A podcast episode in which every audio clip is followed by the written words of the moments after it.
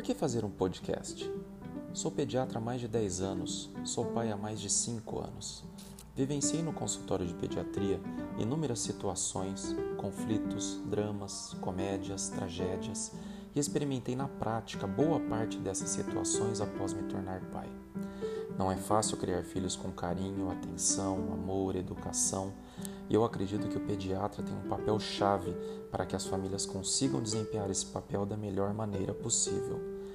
Este podcast trará à tona situações do dia a dia para que eu possa trazer informação e esclarecimento, sempre mesclando conhecimento técnico que adquiro nos livros e publicações científicas com minha opinião pessoal, forjada ao longo do tempo na vivência do consultório e no cotidiano com minha família.